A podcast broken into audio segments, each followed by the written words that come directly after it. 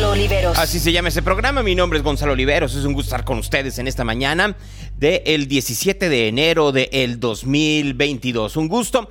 Es cumpleaños de Álvaro Velasco. Si quieren eh, felicitarlo, eh, en Álvaro BR, mándenle eh, felicitaciones tanto en Instagram como en Twitter. Ahí pueden hacerlo para que no haya ningún problema. Aquí dice que Lalo Camarillo quiere saludar. A ver, vamos a meterlo nomás a ver qué es lo que nos quiere decir en esta mañana de lunes. Y hay un montón de temas que hay que tratar que no necesariamente son los que ustedes saben. Hola Eduardo, ¿cómo estás? Buenos días.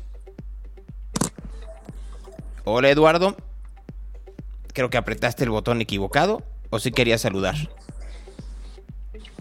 Creo que no. Bueno, pues ahí está. Si alguien quiere saludar, puede apretar el botón para entrar en vivo. Y aquí lo, eh, lo, dejamos pasar en real para quien nos esté eh, escuchando a través de Claro Música, de Tuning Radio. Buenos días. A quien esté a través de Instagram, también muy buenos días. Como escucharon, la canción se llama Free at Last porque es el día de Martin Luther King en los Estados Unidos. Es un día importante para los que luchan por los derechos civiles, eh, para aquellos que efectivamente quieren recordar a este eh, defensor de los derechos humanos y por supuesto de la dignidad de los afroamericanos.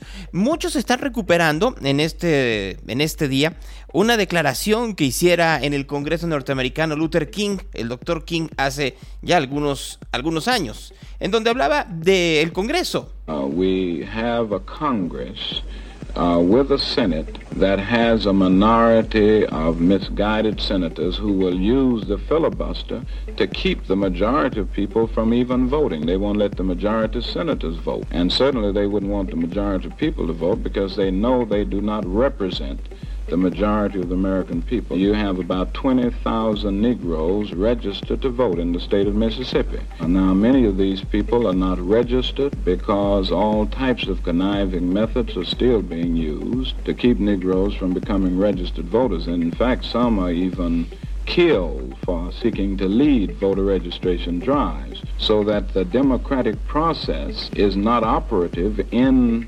situations like Mississippi and Alabama and so many of the other states, southern states, where there is this determined effort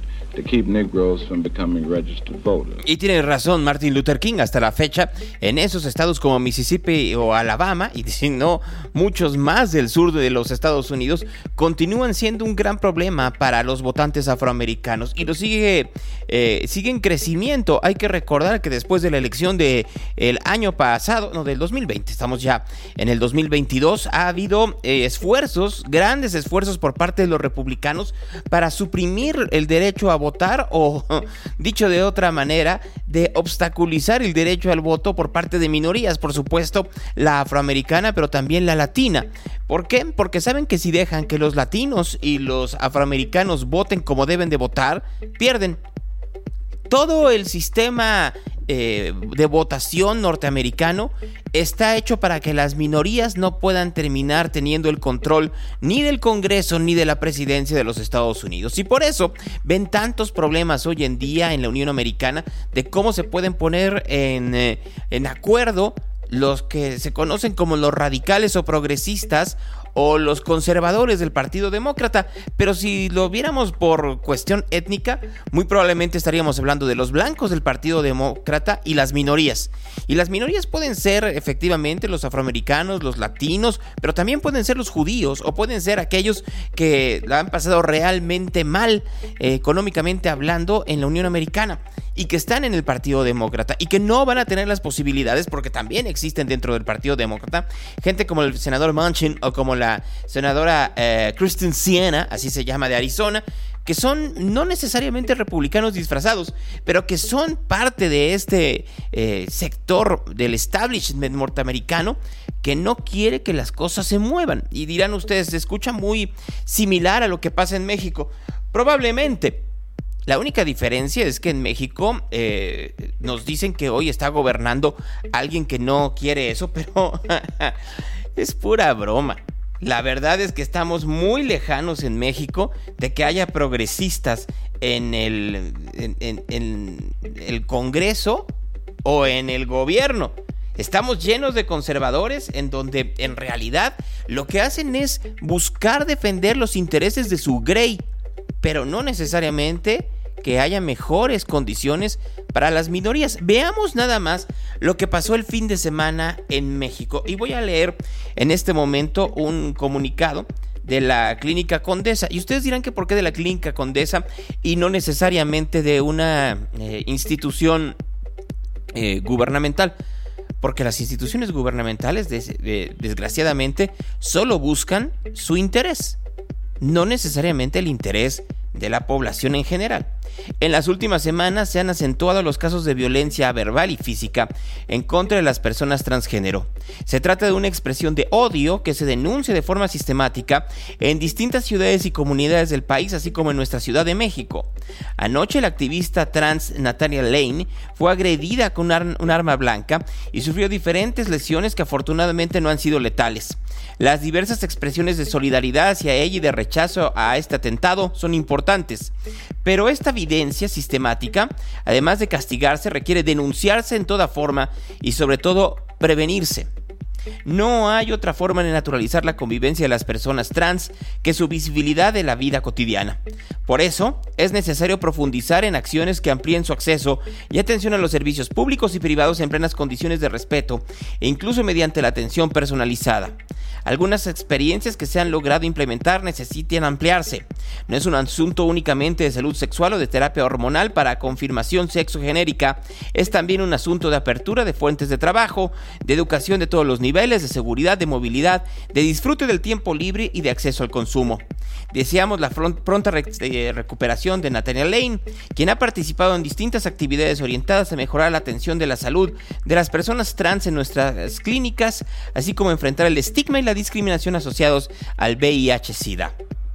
Sin la presencia de las mujeres y los hombres trans en nuestra sociedad está incompleta.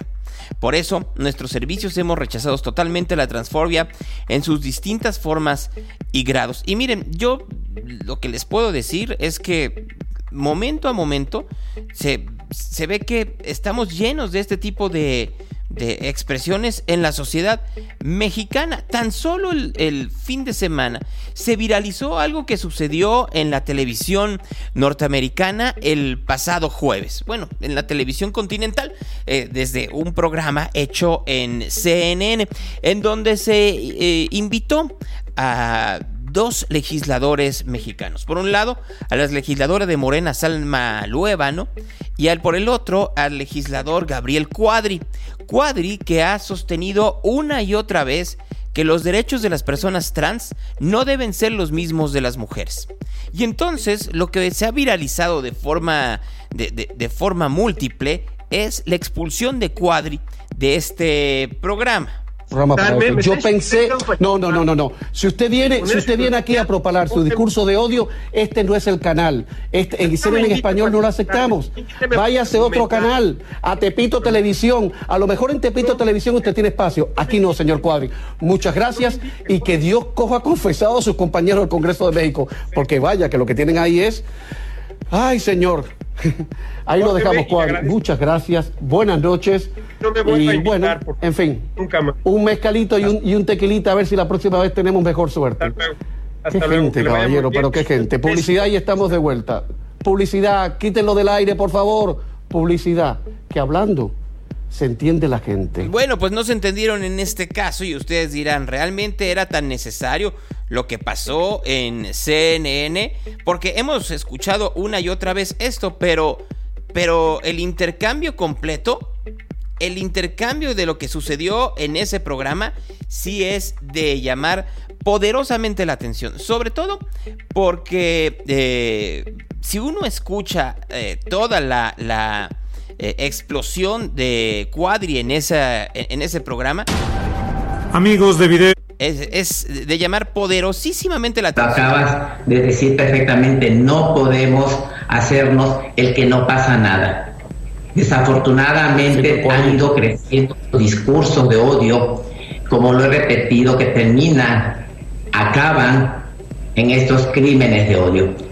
Y a ver, y, esto lo estaba diciendo la eh, diputada Lueva, ¿no? Antes de que sucedieran estos ataques a, a, esta transgénero el día sábado en la Ciudad de México, que no fue el único, varios, fueron varios ataques en contra de miembros de la comunidad LGBT, eh, eh, Plus, eh, y miren. ¿Usted cree realmente que vale la pena que, que gente como la señora Salma, tengan que aguantar las embestidas y los zarpazos de las personas como usted, que un, que un, que un chavito de 15 años que esté haciendo su transición eh, hacia el otro sexo o al que él quiera ser, se mate porque no, hace, porque no es aceptado por personas como usted que están en el poder, imagínese, usted está en el poder, a usted le asiste el derecho, pero, pero usted cree que vale la pena usted eh, no existe el amor al prójimo, el respeto al otro.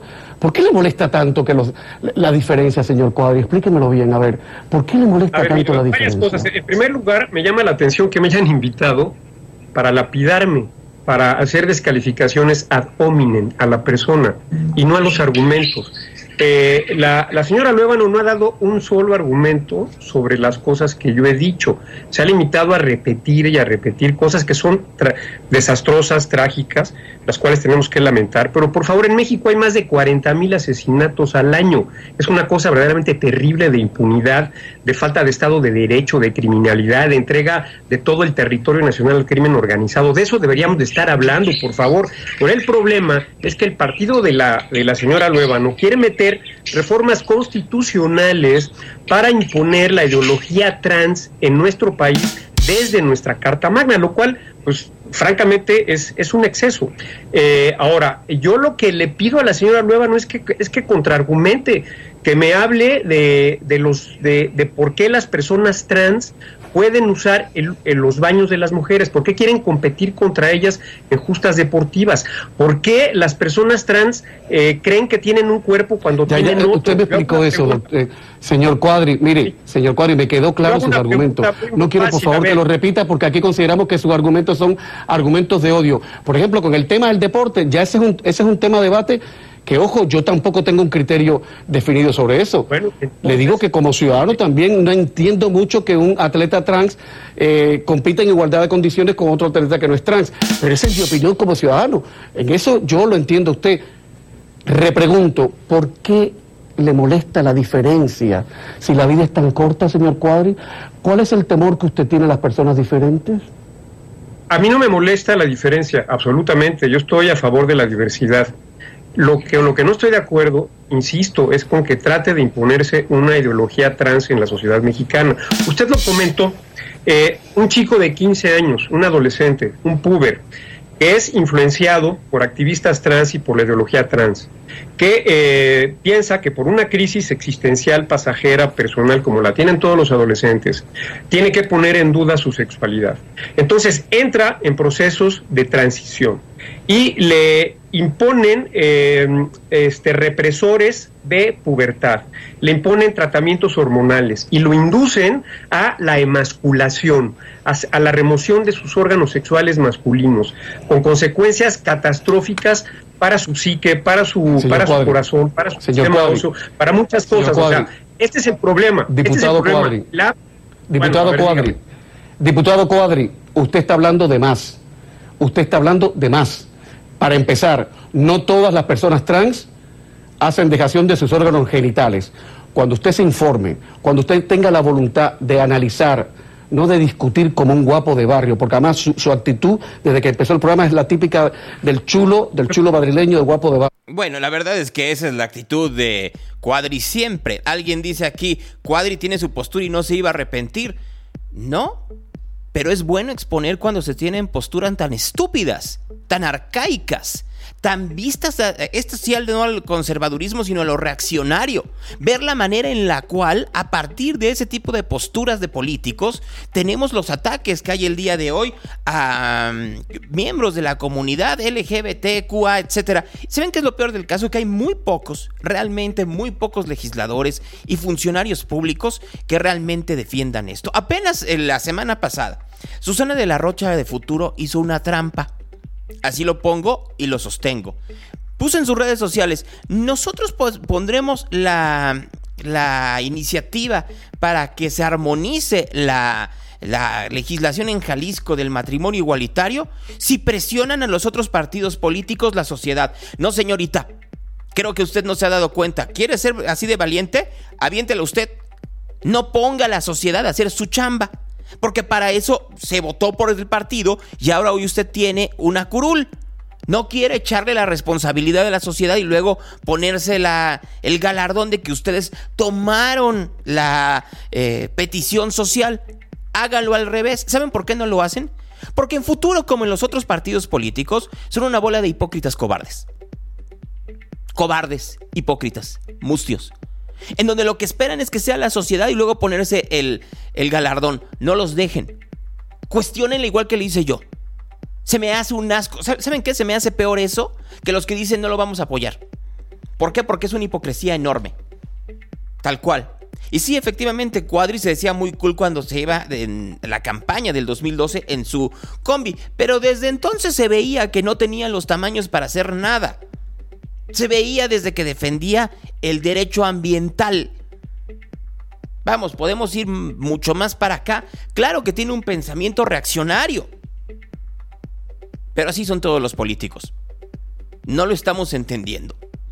Así son los políticos que hoy nos están gobernando. Y el problema no es que lo sean, sino que expresiones como las de Cuadri o las de Susana de la Rocha de luchen ustedes y luego nosotros adoptamos su lucha, como diciendo, nos lavamos las manos hasta que haya la suficiente presión social para que entonces nos subamos. O sea, imagínense ustedes el asco que hay, que se hace el cálculo político y todavía se hace el, cinismo de anunciarlo en redes sociales.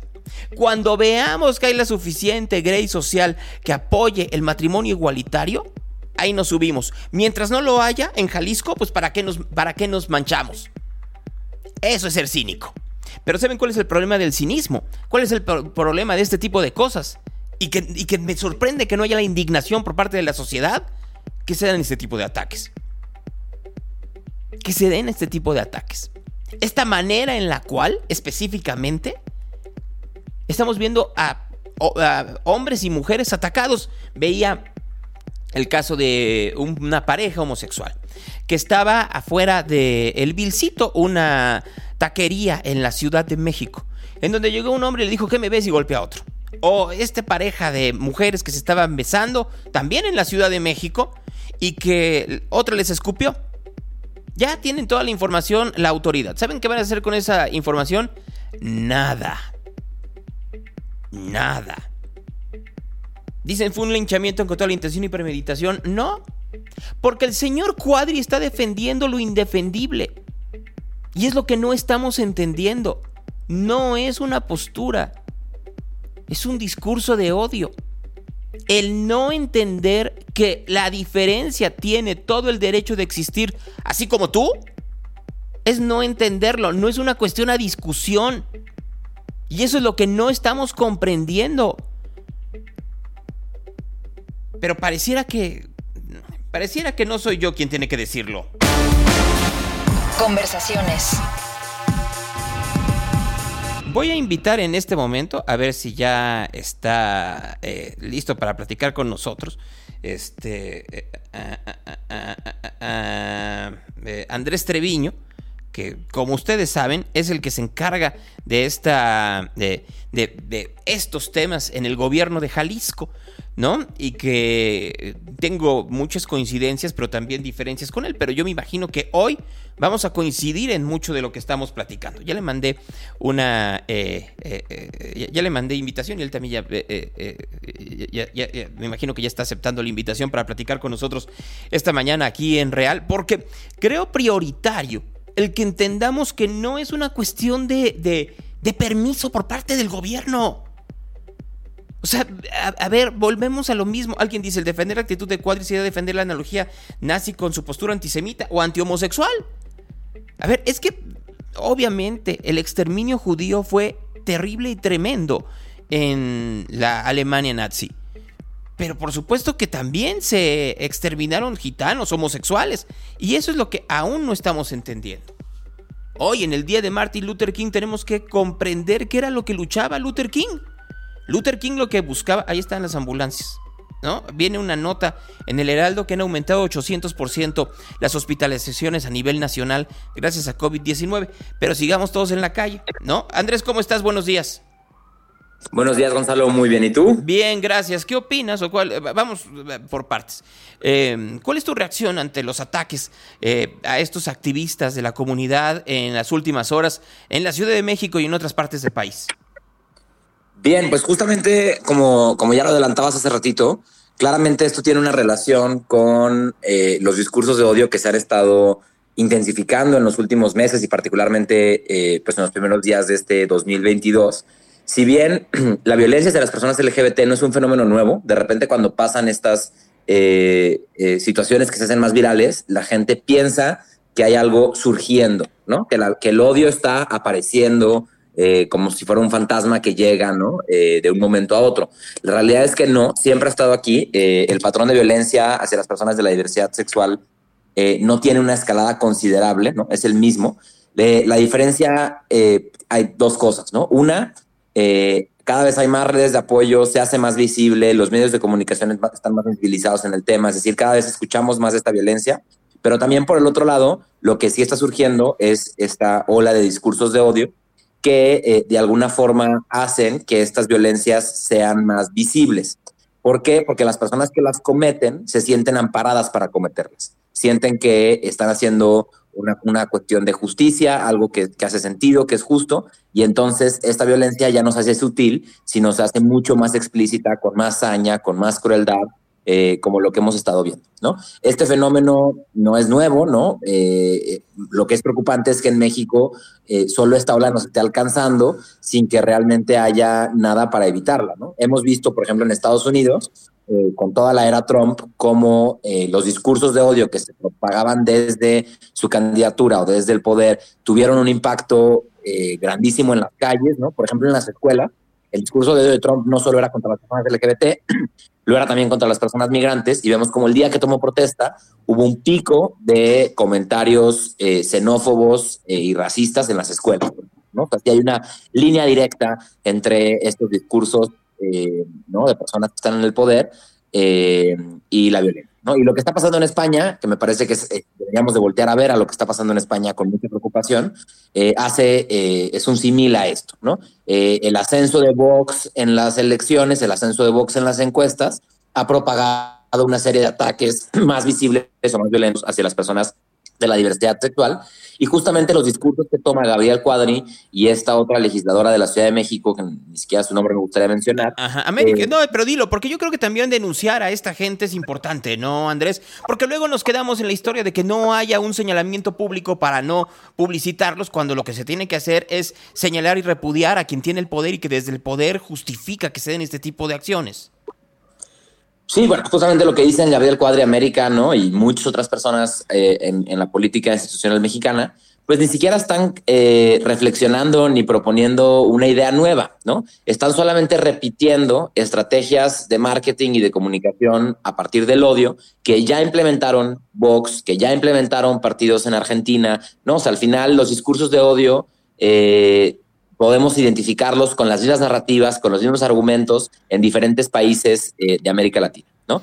Eh, afortunadamente en México tenemos esta eh, situación en la que los ministros de culto no pueden participar en las elecciones, ¿no? Porque vemos lo que pasa en países como Brasil, en países como Argentina, donde eh, además son pastores eh, evangélicos eh, quienes eh, acceden a regidurías, quienes acceden a puestos de elección popular y difunden estos discursos de, de odio. Entonces sí es muy importante que como sociedad veamos con mucha preocupación eh, que haya esta nueva ola de políticos que quieren eh, construir un capital político rumbo a 2024, porque creo que es muy evidente que empieza en enero de este año con más intensidad, ¿no? Cuando empiezan eh, pues los cálculos políticos, ¿no? Eh, y empieza ahí la gente a hacerse sus ideas de lo que va a pasar para, para ir a los próximos tres años. Y es muy preocupante que vayamos identificando quiénes son los actores políticos que están pensando construir una carrera política a partir de estos discursos que ya copiaron de, eh, de Brasil, de Bolsonaro, de Vox en España, del propio Trump en Estados Unidos, aunque, aunque más, más de, un, de un- de un factor latinoamericano.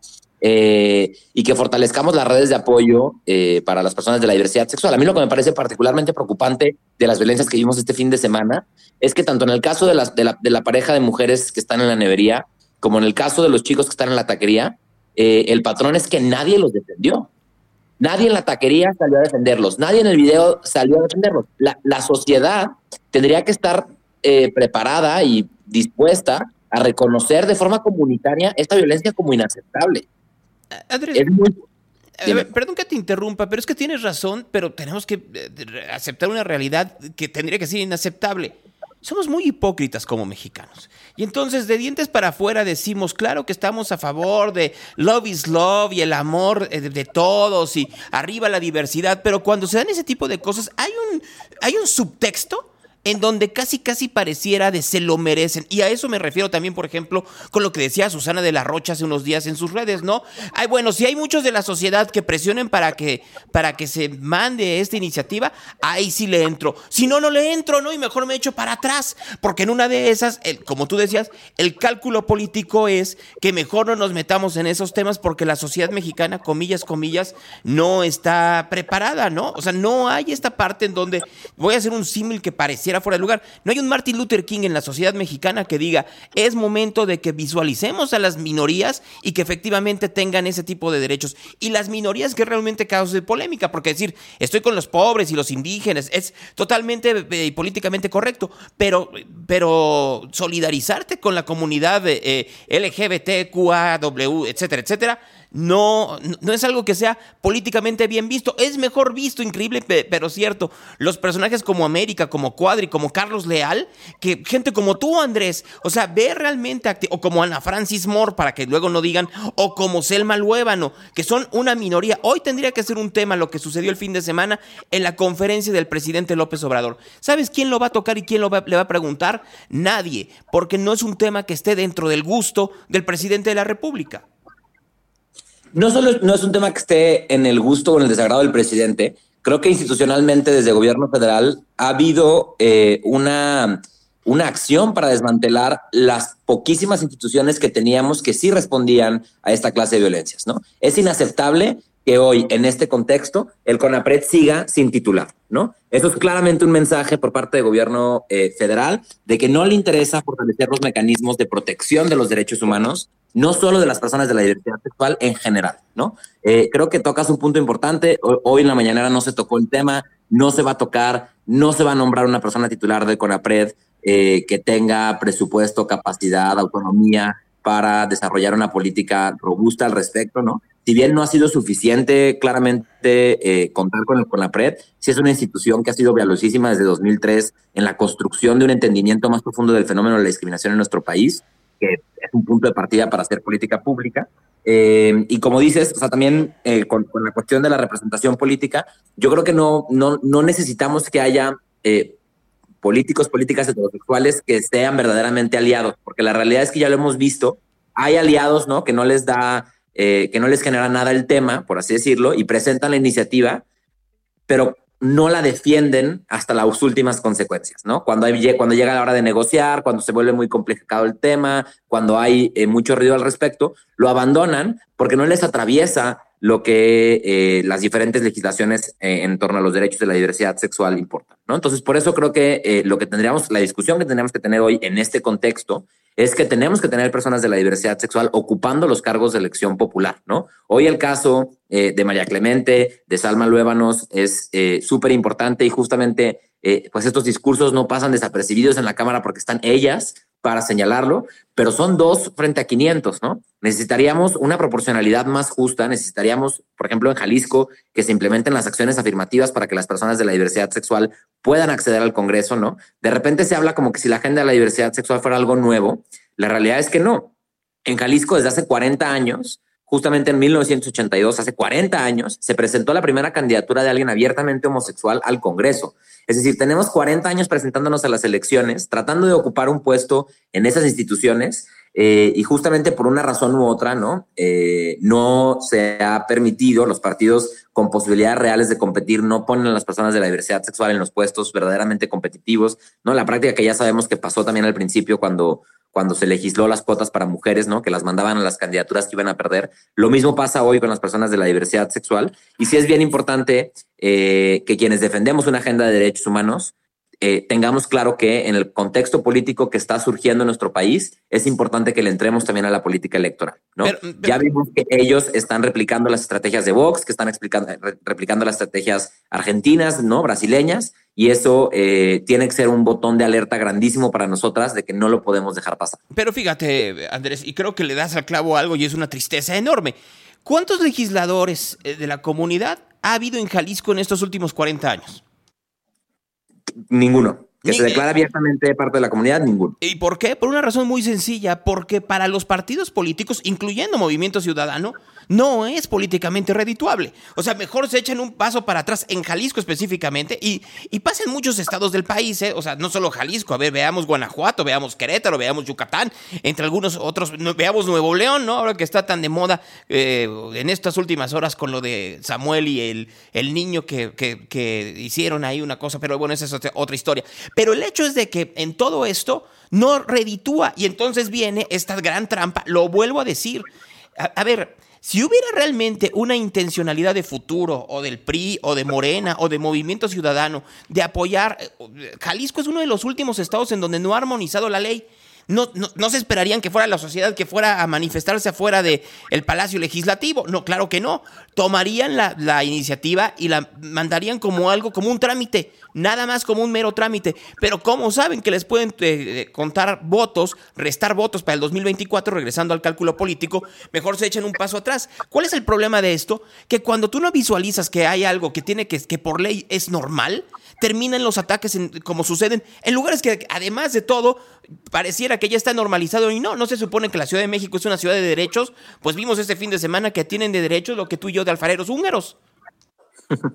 Sí, justamente creo que, digo, esperemos que este anuncio que hace Susana de la Rosa y otras eh, fuerzas políticas en, el Congreso de Jalisco, yo creo, haciendo análisis, eh, que quizá esta legislatura da una sorpresa eh, con relación al, resto de las legislaturas, porque dentro de todas las fuerzas políticas hay aliados y detractores, ¿no? O sea, tenemos que tener claro que nunca vamos a ver un partido votar en bloque a favor del matrimonio igualitario, lamentablemente, pero eh, sí podemos eh, identificar que tanto en la fracción de Movimiento Ciudadano, en la fracción de Morena, en la fracción de Hagamos, en la fracción de Futuro, hay personas que ya se han posicionado a favor de, eh, esta, legisla de, esta, de esta legislación, ¿no? Tener muy claro cuando dices, no, o sea, esperar a que la sociedad se lo demande. En Jalisco, la sociedad eh, eh, que defiende derechos LGBT se concentra en otras agendas que son urgentes y prioritarias porque el matrimonio igualitario ya es un derecho de facto. Desde 2016 nos podemos casar en el registro civil sin ningún problema por la declaración de inconstitucionalidad de la Corte y eso hace que estratégicamente las personas se enfoquen en conquistar nuevas batallas sin que sea menos importante que se apruebe el matrimonio igualitario en el Congreso de Jalisco. ¿Por qué? Porque hoy la aprobación del matrimonio igualitario ya no es una cosa del acceso al derecho, sino justamente con lo que estamos discutiendo es un mensaje público de que nuestras vidas son dignas, de que nuestras vidas son válidas, de que nuestro amor es digno de serse reconocido y celebrado. Y eso tiene un impacto social increíble. ¿no? Hay, hay un estudio del Instituto Danés de, Salud Mental que eh, ¿no? midió la tasa de suicidio adolescente en su país eh, por cuestiones relacionadas con orientación sexual o identidad de género cinco años antes y cinco años después de la aprobación del matrimonio igualitario en el Congreso y encontraron que una medida política, como que el Congreso aprobara el matrimonio igualitario, tuvo una reducción de casi el 40% en suicidio adolescente eh, por, por, por orientación sexual o identidad de género. ¿no? Estos mensajes públicos de una institución como el Congreso transforman el contexto en el que los adolescentes crecen y contrario a lo que decía Gabriel Cuadri, no los manipulan, sino les, les dejan saber que sus vidas son dignas y que nadie tendría eh, que desearles eh, la muerte, ¿no? Como, como, como hoy lo hace esta narrativa. Pero fíjate, Andrés, y ya, esto, ya lo discutimos tú y yo en alguna otra ocasión. Qué bueno que la gente pueda llegar al ayuntamiento de Guadalajara o de Zapopan y si son dos mujeres o dos hombres puedan eh, casarse sin ningún problema. Pero eso es más bien porque las administraciones que han estado en esos municipios han entendido cómo tiene que ser el desarrollo de la ley. Pero si mañana llegara un Gabriel Cuadri o llega un Carlos Leal, se acabó la posibilidad y puede llegar a pasar. Porque en estos cálculos políticos que tú estás diciendo, yo no dudaría que en los próximos eh, año y medio apareciera un cuadro de estos y que fuera auspiciado por el PAN o por alguno de otros de estos partidos políticos. Bueno, ¿por cuántos partidos no han sido auspiciados Carlos Leal? Por tres, incluyendo Morena. O sea, nada más para que nos demos una pequeña idea que sí puede llegar a aparecer uno de estos personajes que digan, yo no estoy de acuerdo con el matrimonio igualitario universal, yo no estoy de acuerdo con los derechos para la comunidad y los voy a prohibir en el ayuntamiento de Guadalajara. Y habrá gente que efectivamente piense que sea el camino y vote por ellos y terminen, terminen prohibiendo cosas que tendrían que estar por ley, Andrés. No, sin duda es importantísima la, reforma, particularmente en el caso de matrimonio, eh, es un poco más complicado que se dé un retroceso porque la Suprema Corte de Justicia declaró inconstitucional el artículo eh, pero, pero mientras, no, lo que voy, mientras no esté armonizado, pues tengo que sacar yo una, una lo que voy, termino siendo un ciudadano de segunda. ¿Por qué tenemos que mandar el mensaje de que son ciudadanos de segunda los miembros de la comunidad cuando los derechos son iguales para todos? Exacto. Ese es el mensaje que, eh, el peso del mensaje que tiene la aprobación del matrimonio igualitario el día de hoy, ¿no? El hecho de reconocer que no hay ciudadanos de segunda, ¿no? Que, eh, como lo decía, que nuestras vidas son dignas de ser celebradas. Eh, y eso tiene un impacto pues en la salud mental y en el contexto en el que los jóvenes de la diversidad sexual crecen, ¿no? Creo que eh, pues espero que en 2022 veamos eso suceder en el Congreso de Jalisco, ¿no? Es absurdo el tiempo que ha pasado para llegar a ese momento eh, y que justamente creo que en el contexto de violencia que estamos eh, vislumbrando este, este enero del 2022, es importante que las instituciones públicas entiendan que eh, esta clase de medidas sí tienen un impacto directo en esos contextos de violencia, ¿no? Independientemente de que tengamos que seguir fortaleciendo los mecanismos de acceso a la justicia, eh, las procuradurías especializadas que existen, por ejemplo, en Jalisco tenemos una coordinación especializada de atención a derechos LGBT, no veo que en la Ciudad de México se activó una red institucional en respuesta al caso de Natalia, que aún son muy endebles y que hay que seguir fortaleciendo, pero independientemente de esas vías eh, formales que existan para, para el seguimiento directo a los casos, tiene que haber otras vías eh, sociales que vayan más enfocadas a transformar una realidad eh, cultural, ¿no? Eh, todas somos responsables y somos parte del contexto en el que vivimos, ¿no? Y creo que tenemos que hoy posicionarnos a favor de un contexto de respeto, de amor, de inclusión y en contra de este contexto de polarización, de hostilidad, de violencia que ciertos actores políticos nos están proponiendo para su rentabilidad electoral. Es que fíjate, eh, lo, lo pienso y me quedo con esta, esta última parte, ¿no? Esta eh, reflexión en donde dices, y al final todo termina siendo un cálculo político.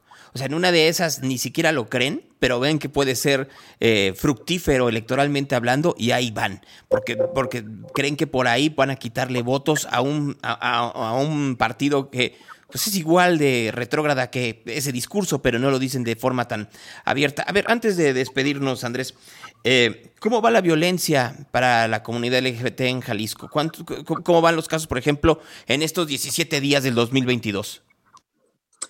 Eh, pues como te decía, ¿no? El fenómeno de violencia es un poco homogéneo en todo el país, en toda la región de América Latina, ¿no? Eh, de repente cuando se viralizan los casos, eh, podemos caer en la percepción de que hay algo nuevo pasando fuera de lo, común, ¿no? La realidad es que sigue igual. Eh, este año en Jalisco, eh, digo, no empezamos tan, con tantos reportes como Ciudad de México, Veracruz, Tabasco, pero sí eh, tuvimos hace un par de días el conocimiento de un transfeminicidio, el primero de 2022, eh, y sabemos que cerramos el año pues con, casos muy preocupantes de violencia, como fue el ataque con ácido a Zoé, eh, ¿no? Y otra clase de, de, violencias, ¿no? Como lo que ha sucedido eh, con un grupo de feministas eh, tras excluyentes en el Parque Rojo, ¿no? Un espacio típico de, de, encuentro de protesta de la diversidad sexual, ¿no? Entonces, yo diría que es un año como cualquier otro, ¿no? Tenso hacia las personas de la diversidad sexual. Desde la Dirección de Diversidad Sexual, desde el gobierno de Jalisco, pues hemos tenido un, hemos echado a andar en 2021, echamos a andar un mecanismo eh, de acompañamiento a víctimas de discriminación y violencia eh, que mes con mes tiene incrementos en sus índices, no porque la violencia incremente, sino porque cada vez más personas eh, nos conocen o nos reconocen como aliadas y estamos justamente procurando que los registros administrativos de los acompañamientos que hacemos desde aquí den una cifra más cercana a la realidad en cuanto a la violencia por odio. Porque hace tres años que llegamos nosotros al gobierno de Jalisco, no existía un solo registro que reconociera la orientación sexual o la identidad de género de las víctimas en ningún reporte ni de disc- discriminación ni de violencia. Esta violencia que hoy vemos en redes sociales, que hoy vemos, eh, ¿no? Inclusive en CNN, eh, pues por mucho tiempo ha existido, pero eh, siendo invisible, ¿no? O eh, con personas que procuran hacerla invisible, ¿no? Nosotras, el compromiso que hemos tenido, eh, más allá de reducir la violencia, es también que la violencia que lamentablemente sucede no pase desapercibida, no quede invisible, sino quede registrada eh, en, las, en las estadísticas formales y que eso también se traduzca en justicia para las víctimas, por un lado, pero en política pública para la prevención. Y fíjate, escuchándote, eh, porque es- escucho que utilizas de forma adecuada los pronombres, y entonces aquí vendría la parte de nosotros de medios. ¿Cómo estamos haciéndolo nosotros como medios de comunicación al, al- evidenciar efectivamente este nuevo trato que tiene que tener la comunidad y la gente que, eh, pide y, señala que se utilicen los pronombres de una manera distinta y al mismo tiempo el, poder denunciar este tipo de cosas? ¿Lo estamos haciendo bien? ¿Nos estamos quedando un paso atrás? ¿Qué es lo que está sucediendo dentro? O estamos siendo como siempre, ¿no? En donde seguimos normalizando que haya este tipo de burlas a la comunidad homosexual con personajes como La Garra o este o en donde vemos a locutores en las estaciones gruperas en donde hablan con voz aflautada y nos reímos de ellos, o sea, eh, ¿cómo, cómo está siendo nuestra nuestro trato a este tipo de temas? Mm, Yo creo que eh, si- justamente los medios de comunicación tienen una responsabilidad enorme en este contexto porque son quienes tienen un alcance, ¿no? Para, eh, pues de alguna forma, nivelar la balanza. Eh, lamentablemente lo que está pasando es que aún, eh, por ejemplo, con el uso de pronombres, eh, hay una barrera, una brecha grande, ¿no? Cuando se le da cobertura, digo, de entrada ya es positivo que se le dé cobertura a esta clase de violencias, ¿no? Que antes solo trascendían a la nota roja, por ejemplo, ¿no? Hoy, pues en Jalisco, los medios de mayor alcance ya dan cobertura a los transfeminicidios o a las violencias que han enfrentado diferentes personas de la diversidad sexual. Oye, Andrés, pero es una, una- aún lo hacen perdón te que interrumpa. ¿Y lo hacen realmente eh, con, con esta intencionalidad de hacer muy patente lo que está pasando con la comunidad?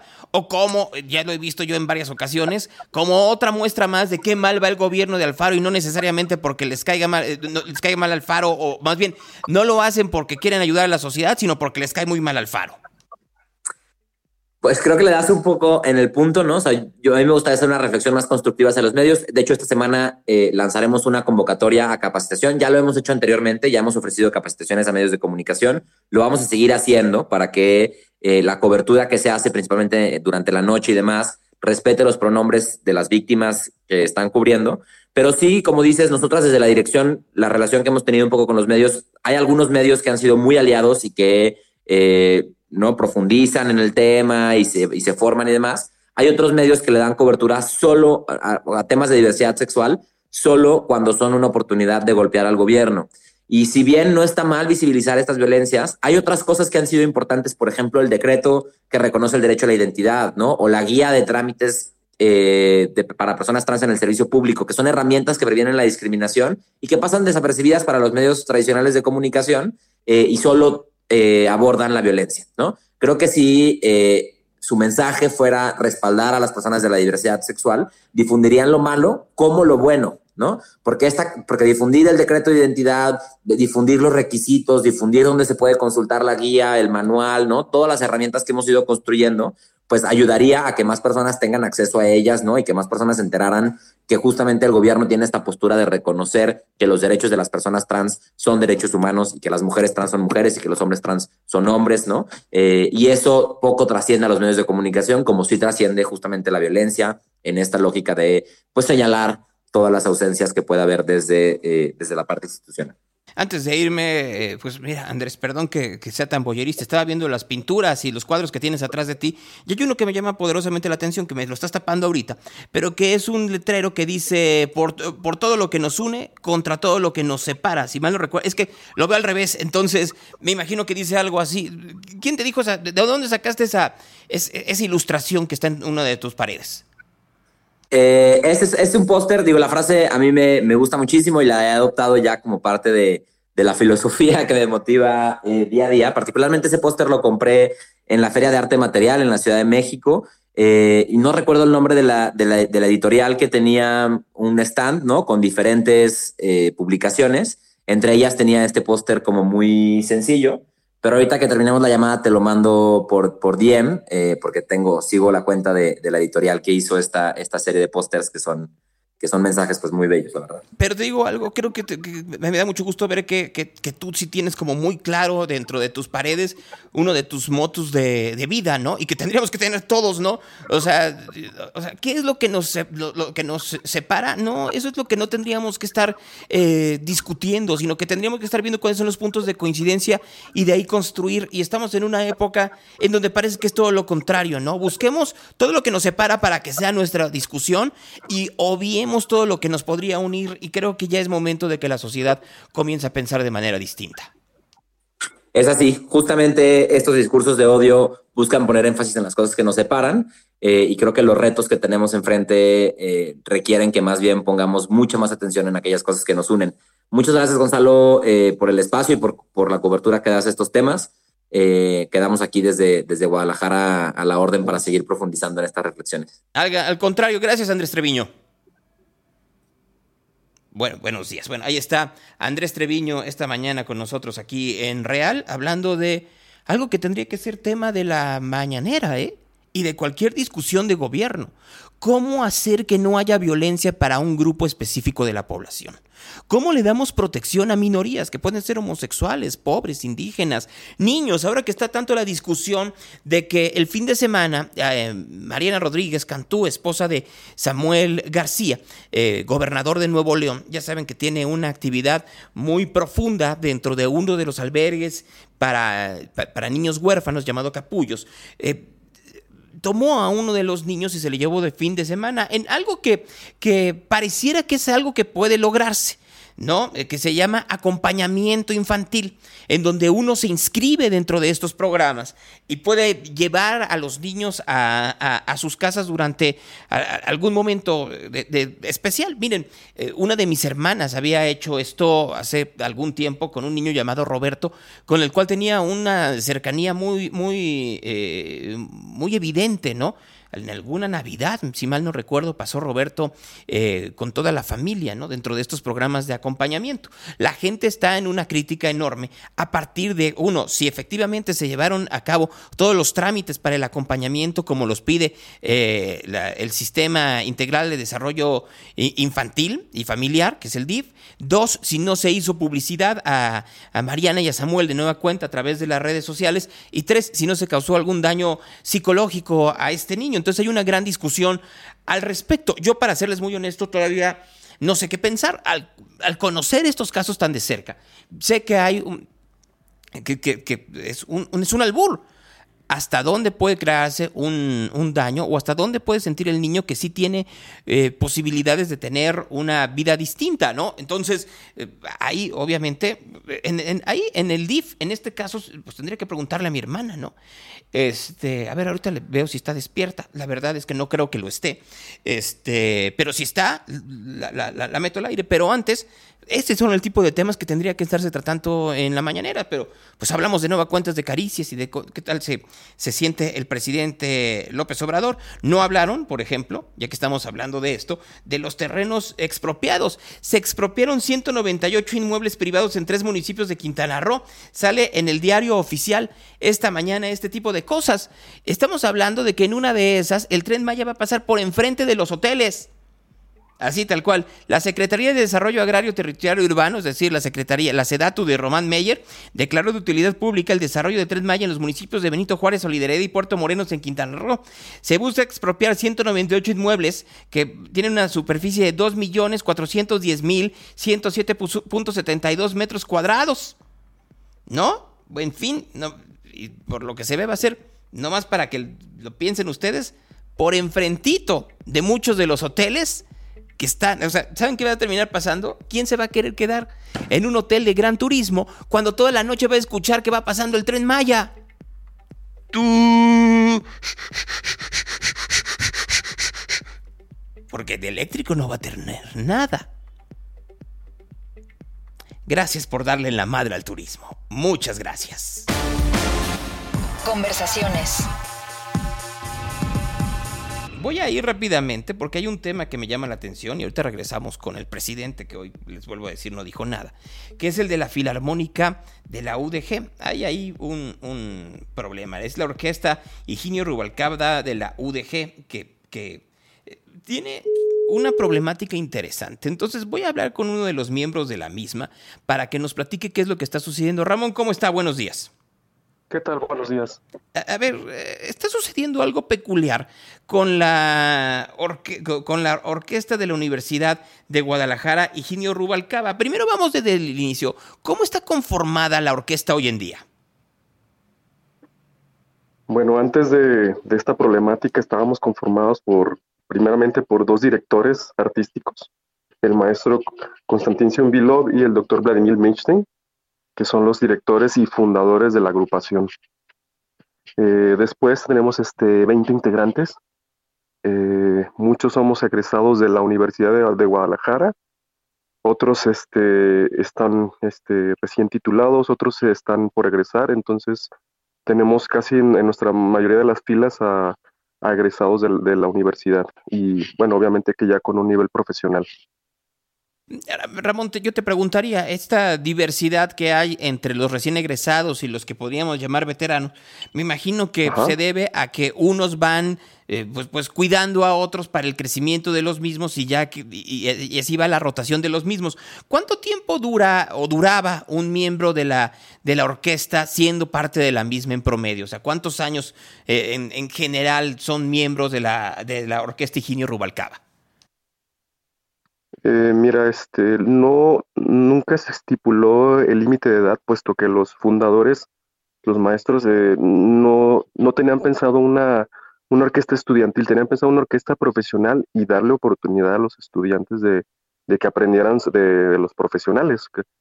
Entonces, este, bueno, los, los integrantes que, que han este, desfilado por, por la orquesta, muchos ya se encuentran algunos en, en diferentes orquestas, tanto del país como fuera del país. Ya hay casos donde uno está en, Alemania y pues se le ha dado la oportunidad a todos. es, erróneo que una persona este, grande pues le quita la oportunidad a una joven, al contrario, o sea, esto es enriquecedor, puesto que yo lo digo de, en carne que ahora yo soy de los, de los grandes, de los afectados, que yo en su momento aprendí también de la gente grande y si no hubiera tenido esa oportunidad, no sería la persona quien soy.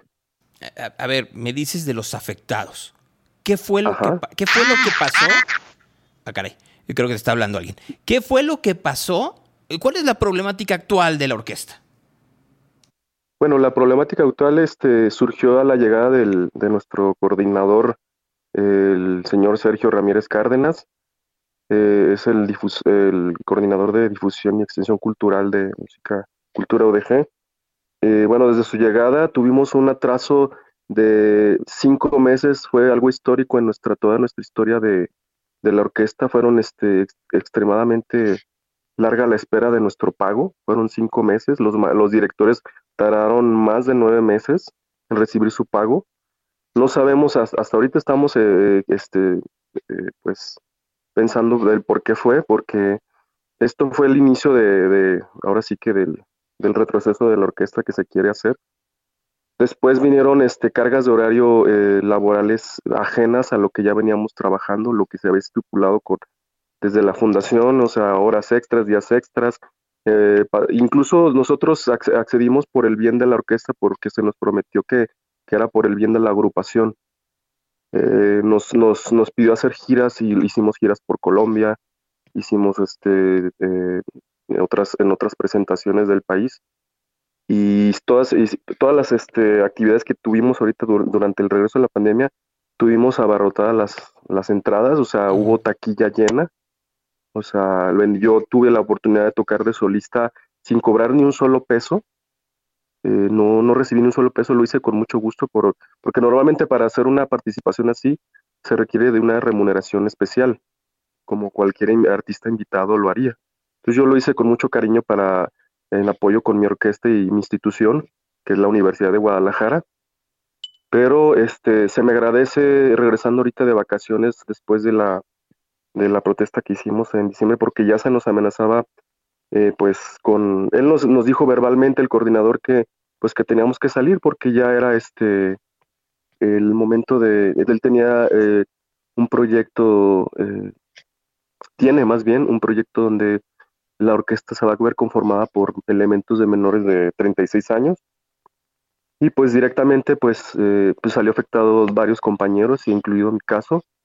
Eh, yo he dado desde, desde la fundación de la orquesta, eh, ahora sí que todo mi esfuerzo, todo mi empeño, o sea, yo no, yo no fui el, soy el ahorita, actualmente soy el, el concertino que, bueno, le explico al público, es el, el principal, el líder de la, de la agrupación. Este, yo no inicié así, o sea, yo este, escalé, como cualquier otro músico lo hace en una, en una orquesta. Eh, empecé desde atrás de la cola de los violines y fui ascendiendo hasta que eh, pude tener este lugar a través de audiciones y obviamente de crecimiento principal también. No me quedé solamente con los estudios que me quedé, tanto me seguí estudiando, hice una maestría en, en, violín, sigo este, este, y sigo buscando ahora un doctorado. No somos personas este, que estamos estáticas, o sea, incluso seguimos tratando de las personas, este, los, los que somos los más, los de mayor edad, pues seguimos estudiando, o sea, la última, la otra, la persona más grande hizo eh, a pesar de ya tener una licenciatura, hizo eh, otra licenciatura en pedagogía. O sea, nosotros, nosotros hemos pasado más de 12 años estudiando, o sea, y bueno, cabe mencionar que, pues bueno, el, nuestro coordinador, pues se le hace muy bien ganar este 6 mil pesos, 8 mil pesos para una persona que, que, estudia. Nosotros pasamos como músicos eh, practicando más de cuatro horas al día durante años, durante yo creo que toda la vida es necesario, o sea, a ver. No hay día en que no. A ver, Ramón, a ver, Ramón, por lo que puedo entender, el señor Sergio Ramírez lo que está haciendo es ver con otra perspectiva u otra óptica lo que está sucediendo con la orquesta y está poniendo una dinámica que no, que, en tu punto de vista ni le ayuda a los a la orquesta en general ni a ustedes en lo particular, y al contrario, en la manera en la cual los está tratando, pues en lugar de, fomentar y cultivar el crecimiento académico e intelectual que ayude también al crecimiento de la orquesta, lo que termina es darles una patada. Así es, y, no solamente y, y para decirlo de una manera muy sencilla, por viejos los están despidiendo. Así es, es este. Esa es la explicación, que porque voy a poner un límite de edad a la orquesta y entonces, ¿cuál es el límite de edad que le está poniendo? En 36 años cumplidos. ¿Cuántos tienes tú? Y bueno, yo ya tengo 37 y estoy por cumplir 38. O sea, pareciera Tengo que, pareciera que va teledirigido. Sí, o sea, se- es, o sea, es un, ahora sí que hasta incluso la convocatoria que, que está solicitando, tenemos ahora sí que pruebas de lo que hizo, le está cambiando incluso el nombre a la orquesta, ya no, ya no se llama Higinio Rubalcaba, eh, está, de una, o sea, no está firmada su, sabemos que viene de su oficina, tenemos pruebas de que viene de su oficina, eh, nos está mandando una convocatoria para donde ya no se nos excluye a las personas mayores de, de pues de este, ¿cómo se llama? De cierta edad de participar.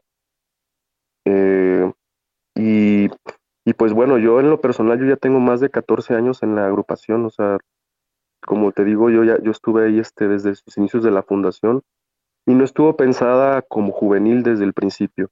También eh, yo creo que lo que mencionas, este, no nomás se cierra este espacio y que era como juvenil, o sea, el- orquestas juveniles hay ya muchas en el en la ciudad. Eh, hay varios proyectos juveniles donde se atiende las necesidades de los jóvenes, de su crecimiento, pero desgraciadamente a pesar de que somos la segunda ciudad más importante del país, solo contamos con la Orquesta Filarmónica de Jalisco como una institución orquestal este, profesional. Y pues eh, al hacerla él como, como un proyecto juvenil, está cerrando nuevamente las puertas a los jaliscienses y a los mexicanos, este, ahora sí que de todo el país a que, a que puedan integrarse a una orquesta, porque la verdad es una orquesta única en el país, porque es una orquesta de cuerdas, es una Oye. orquesta de cámara, Ajá. ¿sí? No, te iba a preguntar, ¿qué sabe de esto Ricardo Villanueva? O sea, ¿han pedido una reunión eh, con el rector de la Universidad de Guadalajara? ¿Los ha recibido? ¿Qué ha sucedido?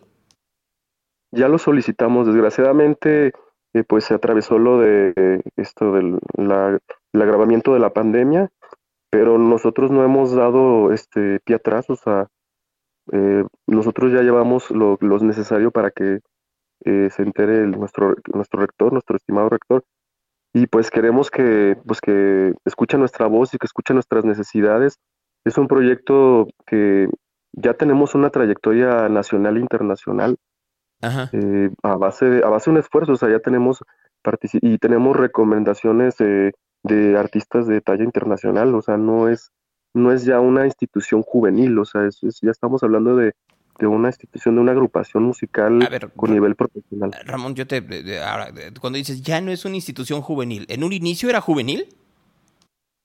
Eh, sí, porque estábamos integrados por, por este, ahora sí que, por ejemplo, yo cuando egresé, yo tenía aproximadamente 24 años, ahorita ya tengo casi los 38.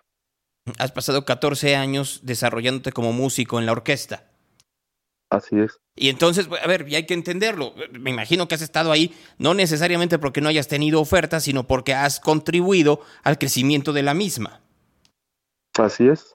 Sí, o sea, lo es, ahora sí que el, el- el- nos- nosotros como músicos tenemos la opción de, si nos, si tenemos una opción eh, mejor o lo que sea, eh, pues bueno, vamos a, a migrar a donde sea necesario, incluso si hay necesidades laborales por el, por la cuestión económica, pero de esto se ha encargado la, ahora sí que la orquesta de, o sea, ha sido un proyecto de que no, ta- no se hace, una orquesta no se logra en medio año, en un año, en lo que sea. Esto dura años para que tenga, es como un vino que, que agarra su sabor este, eh, con el paso del tiempo. Y para que llegue a formar así realmente una agrupación, cualquiera, no solo la de nosotros, la de cualquier in- institución, sea Filarmónica de Jalisco, sea cualquiera, pues necesita mucho tiempo para que la agrupación tenga ese ensamble, se llama ensamble, Oye, y ¿y no no, se logra con... ¿y no Sí, se podrían hacer dos, la, la de ustedes, y crear una juvenil?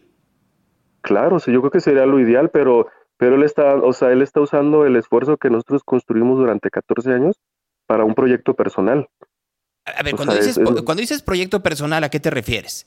A- a- o sea, los- por- porque, por- porque yo entendería que cualquier coordinador o director podría tener el derecho de, de conformar su orquesta. ¿Qué es lo que está haciendo él a diferencia de lo que sucedía anteriormente? Eh, pues nosotros siempre funcionamos de un, de, eh, funcionamos de la manera como la venían este, eh, pues manejando los, los directores este, artísticos, o sea, incluso ahorita ya no tienen, los, ellos ya no tienen ni siquiera ni derecho ni de, ni de optar por, por decisiones artísticas que solo debería de competirles a ellos, o sea, ya está eh, adentro de, este, de todo tipo de decisiones, o sea, en el concierto último que tuvimos, o sea, fue tanta la, eh, fue, es tanto ya el, el hostigamiento que hemos llegado hasta tener abogados eh, en, ensayos, o sea, o sea la, primera, la primera impresión que nos da cuando llega este señor es, te llega con unos abogados a, ensayos y pues nosotros que, o digo, nosotros vamos a hacer música a los ensayos, no vamos a, litigar. ¿Llega con abogados a los ensayos? Ya ha llegado con abogados con ensayos y, y no lo hablo con como con alevosía, o sea, o sea, obviamente la orquesta está de testigo, eh, llegó a decir cosas como, tome nota, señor abogado. Eh, o sea, la verdad ha sido el hostigamiento laboral ha sido muy fuerte. O sea, nos ha dicho que ganamos muy bien, que necesitamos trabajar toda la semana y con, con repetición de conciertos y, o sea, como unos eh, obreros como con la peor, este, ¿cómo se llama? pues condición laboral. Yo no, estoy, yo no estoy tan seguro que el rector Villanueva, que está peleando tanto por dinero para salud y cultura en el caso de la UDG, este, esté tan contento o esté tan de acuerdo con que llegue un coordinador a, amedrentar por dinero que se utiliza para crear cultura a los miembros de una orquesta. Así es, o sea, es que no, ahora sí que se nos está atropellando como, como cualquier, o sea, como en todos los aspectos, como músicos, y como seres humanos también. Voy a, voy a buscar a, este coordinador también, a Sergio Ramírez, para que me dé su punto de vista. Y te prometo, Ramón, también buscar a Ricardo Villanueva. Y ya que tengamos las tres opciones, pues para que la gente se haga un criterio al respecto, ¿te parece? Perfecto.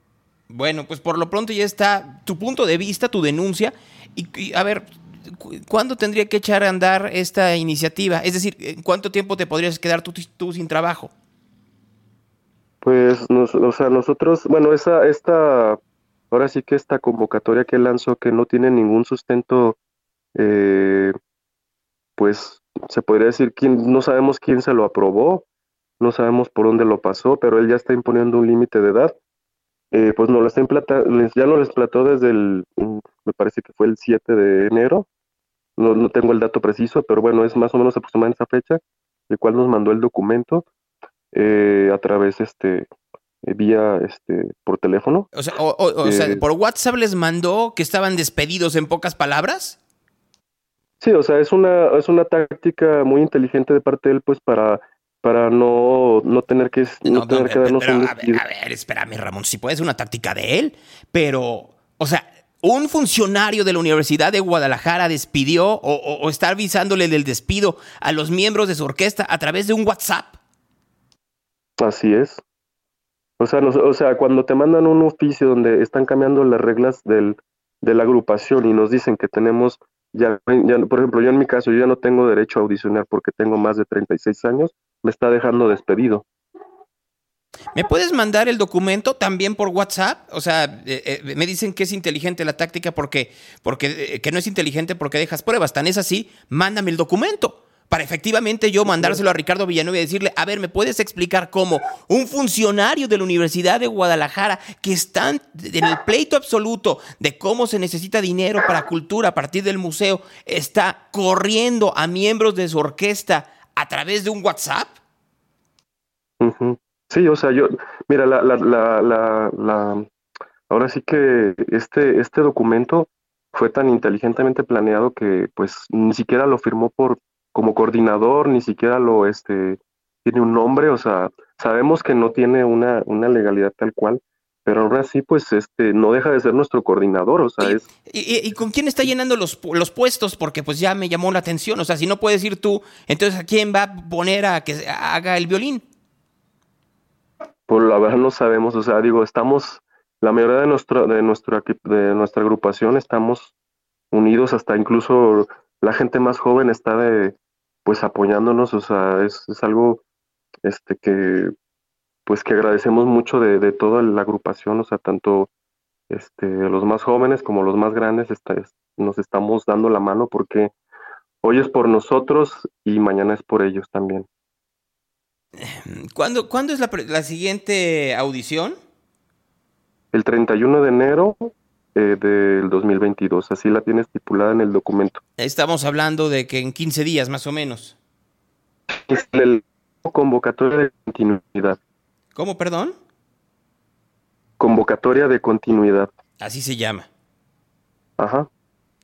Así le, la llamó esta a este documento que no tiene, no sé quién se lo quién se lo aprobó eh, y no sabemos este porque en realidad pues digo no no recibió también se, un documento de esa magnitud este o con cosas artísticas él se debe de, de, apoyar en el director artístico y jamás pidió su opinión a ellos o sea jamás de, para hacer una audición debe tener el apoyo de los directores artísticos. ¿Y de dónde salió este muchacho? O sea, a ver, disculpa que sea tan ignorante, pero, pero ¿cuáles son las credenciales de, Sergio Ramírez para llegar a ser el coordinador de difusión y extensión cultural? Bueno, pues me queda claro que es muy cercano a Ricardo Villanueva, entonces. Mira, este, sabemos algo de él, o sea, eh, él, nos, él nos llegó a platicar eh, en, en pleno ensayo también porque algún compañero preguntó por ahí en algún ensayo, eh, pues mencionó que, bueno, él, este, él es el, fundador de, la orquesta Escuela Carlos Chávez. Eh, bueno, no el fundador, perdón, es, bueno, el, en realidad la, orquesta Carlos Chávez eh, del DF tuvo una, pues una, haz de cuenta que si tú buscas las notas eh, de periódicos anteriores eh, eh, por aquellas épocas, saldrá el nombre del maestro, de, este señor y pues mencionan que pues despidió a 30 músicos en su momento para hacer una, la orquesta juvenil. Para firmar la juvenil la dejó como una orquesta escuela. O sea, ya es su táctica, dices tú. Sí, por, o sea, está haciendo las mismas condiciones. no sé si sabemos, o sea, es, parece ser que es la misma las mismas condiciones que quiere de, la Carlos Chávez para nosotros también, para la orquesta de Higinio Rubalcaba. Mira, estoy, eh, eh, estoy buscando, ¿eh? A ver qué, qué, qué, qué me aparece de él.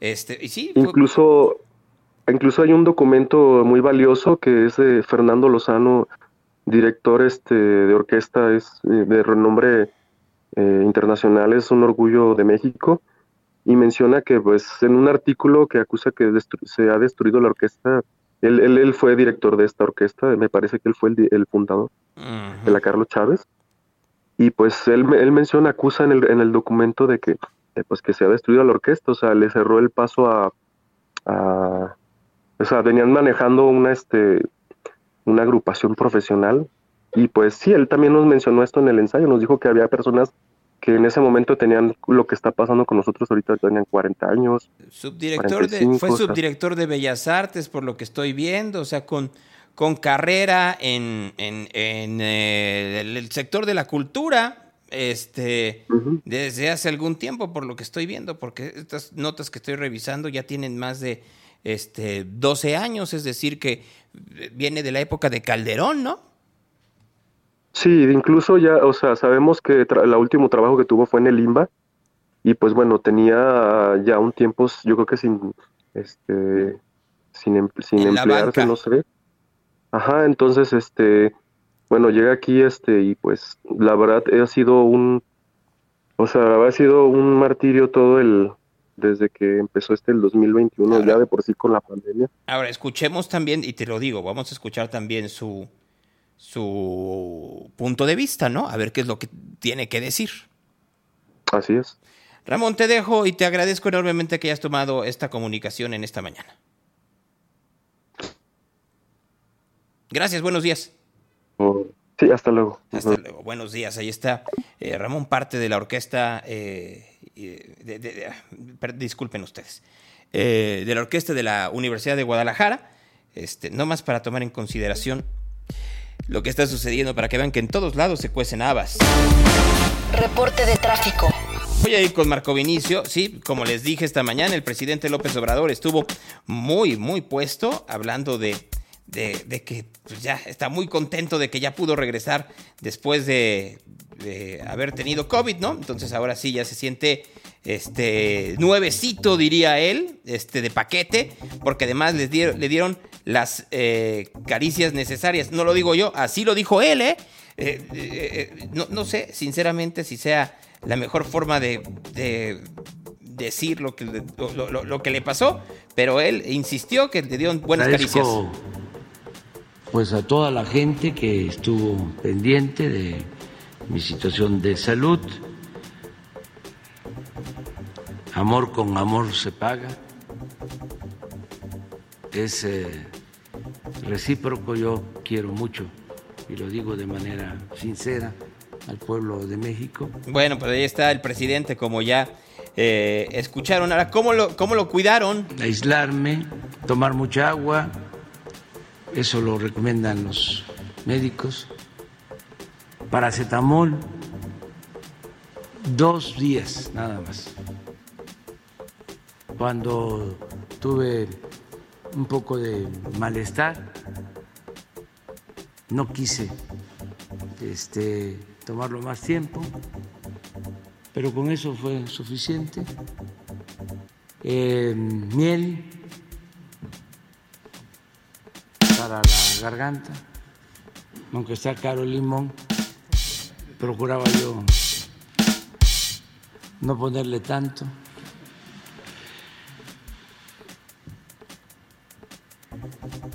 Y remedios que ya todos sabemos. Se burlan de el vaporru, pero este ayuda, sobre todo porque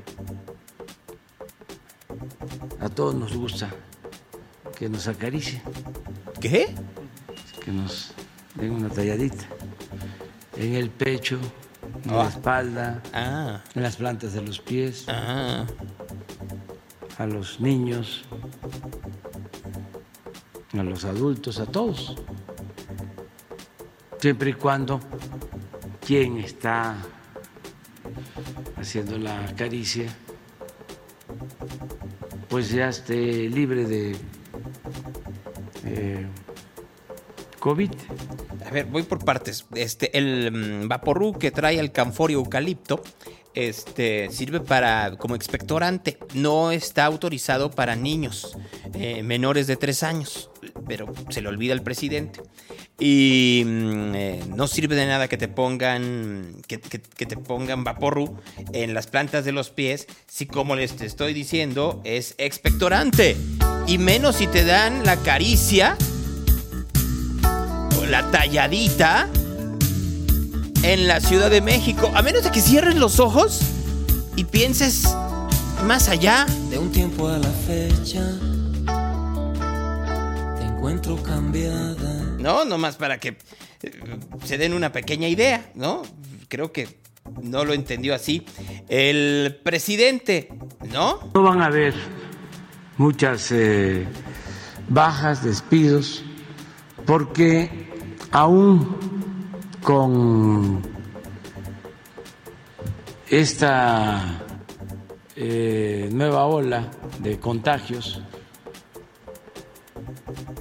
se está creciendo. No se ha detenido el crecimiento de la economía. Hay el problema yo entiendo que cuando uno es presidente tiene que hacer el balance entre cómo crece la economía y cómo eh, sostener. Solo que así como crece la economía, ha crecido 800% la estadía en eh, hospitales en este momento. Em, Marco va, voy a meter en este momento a Marco Vinicio, porque fíjense que eh, si hacemos una comparación de cómo andábamos de casos el, el primer día hábil de enero, que fue el 3, en comparación a cómo estamos ahorita, comenzamos con 384 casos. Ayer se reportaron, eh, se reportaron, si mal no recuerdo, 2.600, ¿no, Marco? Buenos días. Buenos días, Gonzalo, todos. Sí, 2.603 acá en Jalisco. nada más, este, y solamente oficiales, ¿eh? Más todos aquellos que no, pues bueno, más muchísimos. Los, más los que se hacen pruebas en, en clínicas y hospitales privados que no se contabilizan, más aquellos que no se hacen pruebas, que no se hacen pruebas porque se quedan en casa.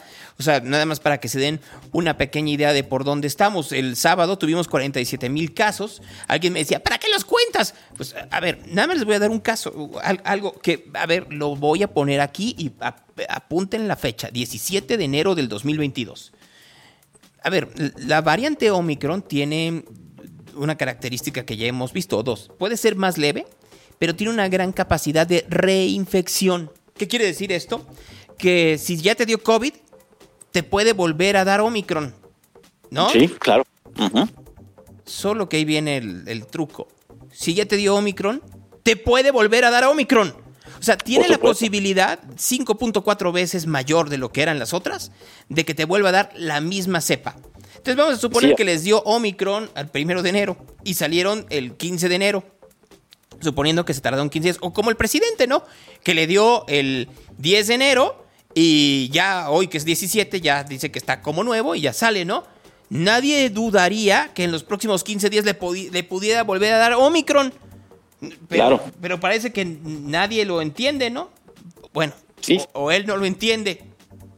Sí, bastantes casos, Gonzalo. Y como dices, pues es una variante que es eh, súper reinfecciosa y ya creo en todos lados, Gonzalo está. Ahora sí que me siento como el monito de Mario Bros, es como Mario Bros nada más esquivando, porque ya está inclusive en casa mi hermana, mi sobrino, bueno, no en mi casa, pero sí, eh, muchos familiares, entonces, y amigos, colaboradores, entonces, hasta ahorita todavía negativo. Pero como decías tú, pues tendría que hacerme una prueba diaria casi, pero no, hasta ahorita a ver, es imposible, tal cual. Claro.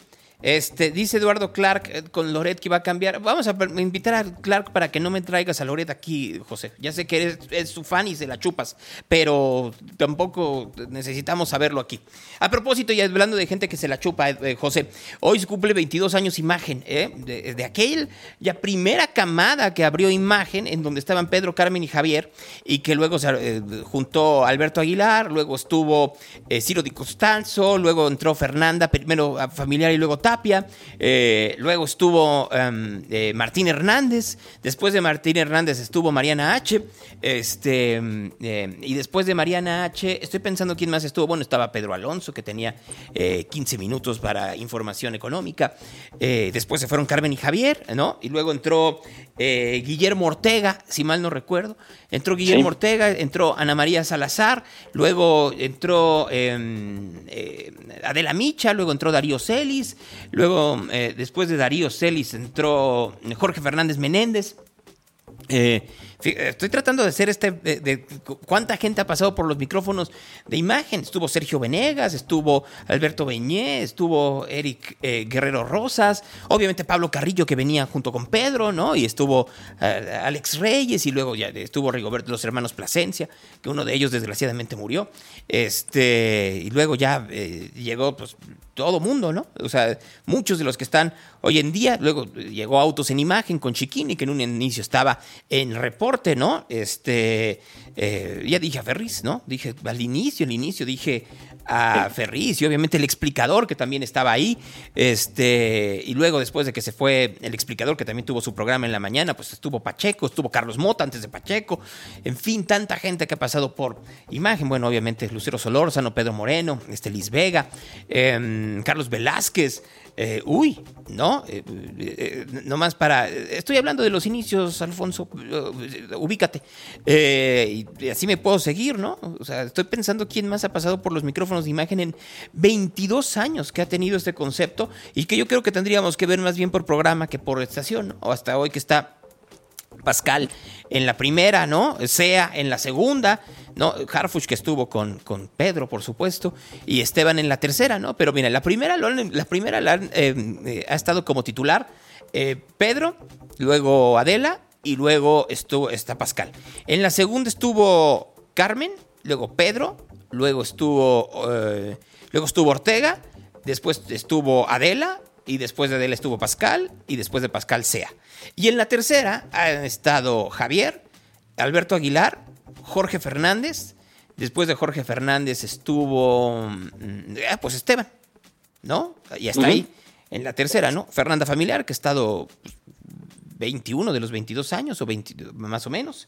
Nomás para que nos demos una, una, una pequeña idea, ¿no?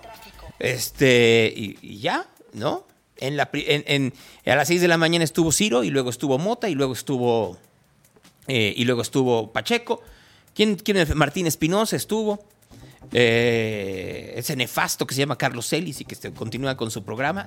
si hay cosas que yo no recomiendo escuchar de imágenes, esa. Qué cosa más horrible. Horrible, horrible, horrible, horrible, horrible, horrible, horrible. Bueno, pero es una estación que tiene de todo, ¿no? tiene un programa de, de, Storytel que era una maravilla que hacía Jole. Eso hay que decir. Qué gran programa hacía Jole ahí. Están, por supuesto, los espacios locales en donde hay de todo, ¿no? Este, eh, y, tiene un equipo extraordinario, ¿no? Hay vendedores y hay directores que tienen mi admiración absoluta, ¿no? Diego Ochoa en Monterrey, este, Estela Trejo en Cancún, ¿no? Eh, por decirles algunos nombres que me vienen, Jorge Vila en Tampico, por eh, Alberto Sarabia en Querétaro, y hay unos que prefiero no nombrar, ¿verdad? Que, que, que la verdad es que es que muchas felicidades a Imagen, ¿no? O sea, 22. 22 eh, años como concepto es difícil, y más en tiempos turbulentos. Se los digo muy en serio, ¿no?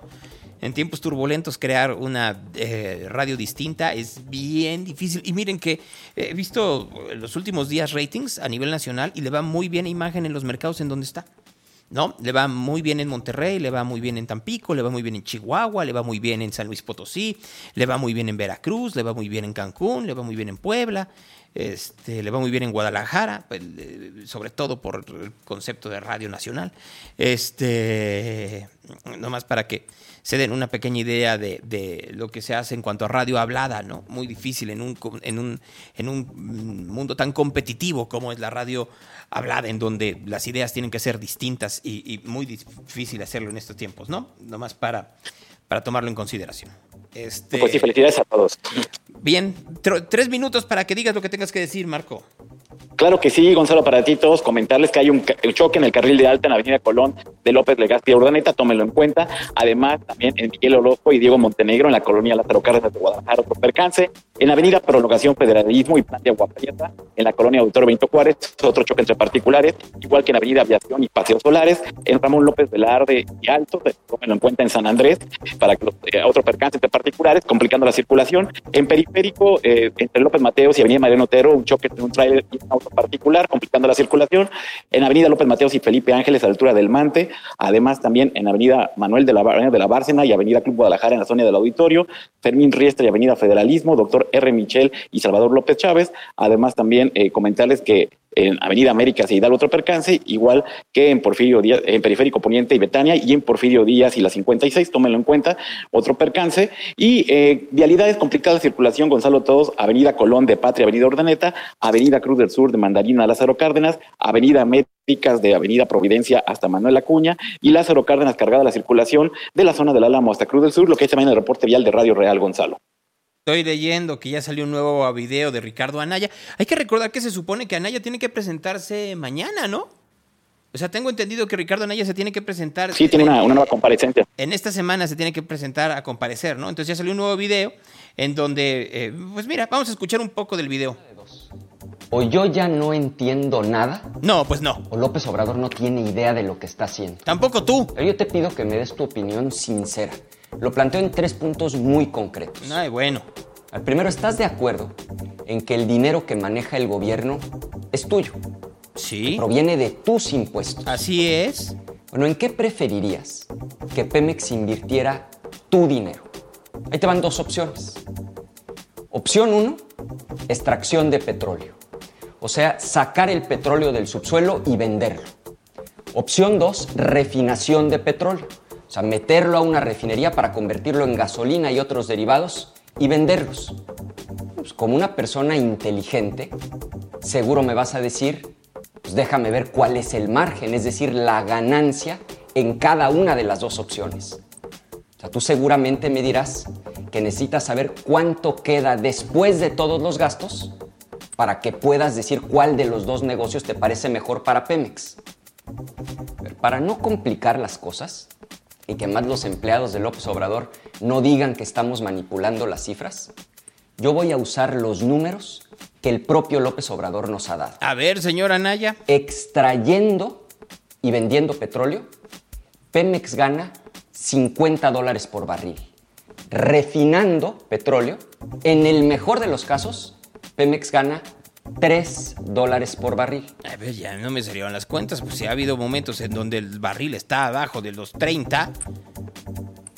No entendí, pero bueno, eso es lo que dice Anaya, sigamos. Y conste que son sus datos. Ah, bueno. Los que estoy usando. Cuesta 14 extraerlo y se vende en 65. 51. Y esa es su utilidad, porque no se le paga renta a la naturaleza, es extractivo. Todo es ganancia. Bueno, eso dice. Y en cambio, refinando petróleo, y aquí están los estados financieros de Pemex, en sus propios números, la ganancia es muchísimo menor. Bueno, Tre- y, bueno ya, y obviamente le tira todo y entonces, este... va de salida, no lo digo yo. Las marcas de coche que tú conoces, Chevrolet, Ford, Volkswagen, Toyota, Honda, ya anunciaron la fecha en la que no volverán a ser un vehículo de gasolina. Bueno, eso será para todo- otras partes del mundo. Es como México. ¿Te acuerdas cuánto tiempo duró el Volkswagen, Marco? Uh, sí, sí, sí, claro. ¿No? Tal cual. Eh, Tal, tal cual. Bueno, ¿y qué- entonces, ¿qué, qué, qué dice el señor Anaya? Ese dinero, hacer escuelas, hospitales y claro, usar el dinero para preparar la transición, el cambio hacia lo que viene en el futuro, que son las energías limpias, No, bueno. especialmente la solar. No, pues eso no va a pasar. ¿No? No. Así, tal cual. Tal cual no va a pasar. Solmex. Aprovechar hoy el petróleo. ¿Cómo?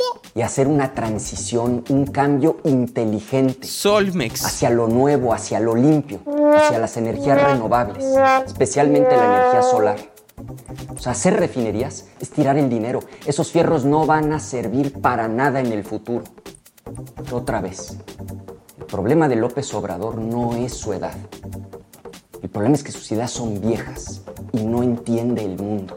Bueno, sí, pero el problema no es López Obrador, sino la gente que vota por él, pero también la manera en la cual es eh, poco creíble lo que está diciendo bajo este sistema Anaya. A ver, regresemos. El gran problema que hay hoy en día en México es que la oposición tiene una credibilidad de este tamaño, mucho creado a partir de una infraestructura de propaganda que no viene de los últimos tres años, sino que viene de décadas, en donde se ha dilapidado la posibilidad de tener una idea distinta a la que hoy gobierna, en donde hay un sector de la población importante que, que piensa que lo demás es corrupto o somos indiferentes y apáticos, en cualquiera de los dos casos, ¿no? Pero pues ahí estamos, Marco.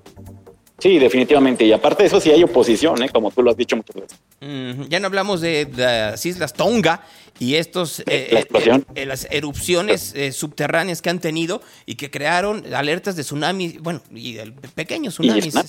en distintas Sí. partes del mundo, ¿no? Nada más para tomarlo en consideración. Hay, hay- temblores, ¿no? Nada más que acaba de haber un sismo de 5.2 en Afganistán. 12 muertos al momento, ¿no? Pero pocos, pero bueno. Este, Miguel Barbosa dio positivo a COVID-19. Uy, ahí sí cuídenlo. Ahí sí cuídenlo, porque el señor es hipertenso, está gordo y es diabético. Y duro Sí, diabetes. sí. No sé cómo tenga la diabetes hoy en día, si muy controlada o poco controlada, pero sí es de cuidado el caso de Barbosa, ¿eh? Sí, definitivamente. Y mucha gente positiva también. Y así es, el día de hoy está cumpliendo 100 años Luis Echeverría. Va a haber un gran festejo en la calle de Magnolia, en la Ciudad de México. No van a ir algunos, pero van a, seguramente ya están partiendo pastel en este momento. Sí, 100 años de, de este presidente. Gracias, eh, Marco. Cuídate mucho, Gonzalo. Cuídense todos. Buen día. Hasta luego. No necesariamente de las mejores ideas, ¿eh? O sea, para ser muy honesto, si uno refiere, si uno refiere a cómo se referían de Echeverría en su sexenio, parecía prohombre y terminó siendo un desastre. O sea, olvidémonos de la política de Echeverría. Veamos la prensa y veamos lo que terminó sucediendo con la prensa echeverrista y los que estaban en contra de Echeverría. Y luego, no nos digamos sorprendidos. ¿Les parece? Y ahora con ustedes, el Evangelio del Día.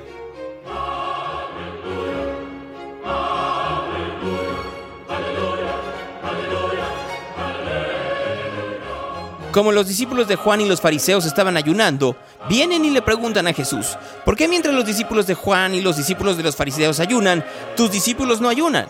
Jesús les dijo, ¿pueden acaso ayunar los invitados de la boda mientras el novio está con ellos? Mientras tengan consigo al novio no pueden ayunar. Días vendrán en que será arrebatado el novio y entonces ayunarán en aquel día. Nadie cose un remiendo de paño sin tundir un vestido viejo, pues de otro modo lo añadido tira de él el paño nuevo del viejo y se produce un desgarrón peor.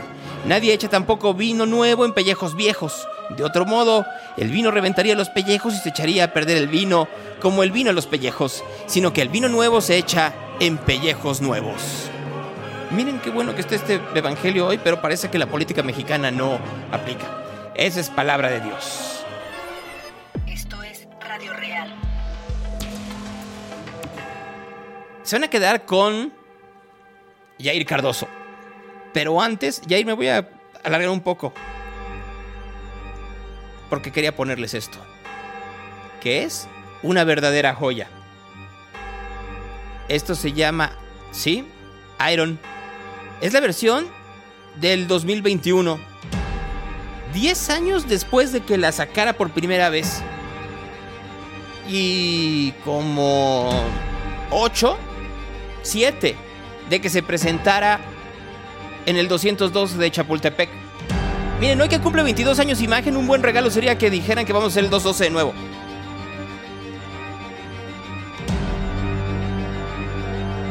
Puede ser, ¿eh?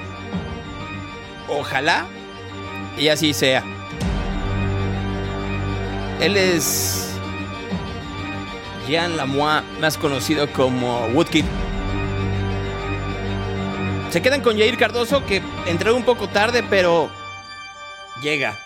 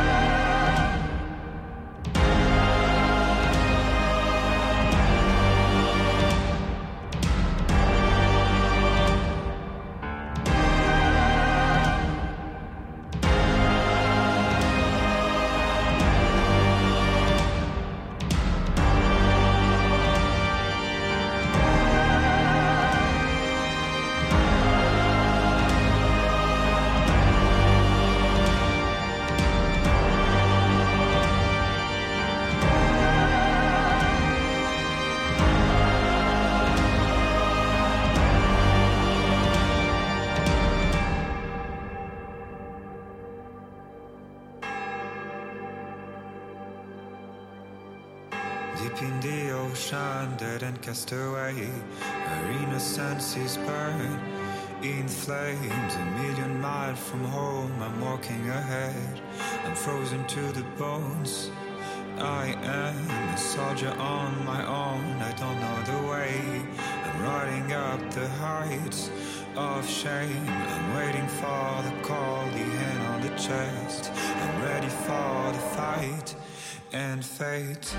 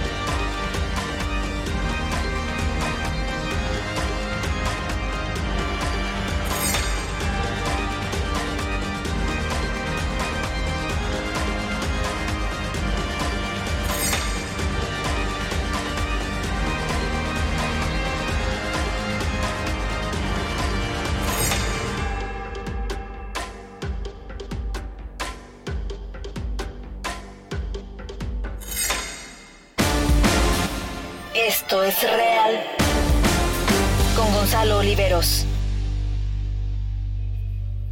Lucky Land Casino asking people what's the weirdest place you've gotten lucky? Lucky? In line at the deli, I guess? Aha, in my dentist's office. More than once, actually. Do I have to say? Yes, you do. In the car before my kids' PTA meeting. Really? Yes. Excuse me, what's the weirdest place you've gotten lucky? I never win and tell. Well, there you have it. You can get lucky anywhere playing at LuckyLandSlots.com. Play for free right now. Are you feeling lucky? No purchase necessary. Void where prohibited by law. 18 plus. Terms and conditions apply. See website for details.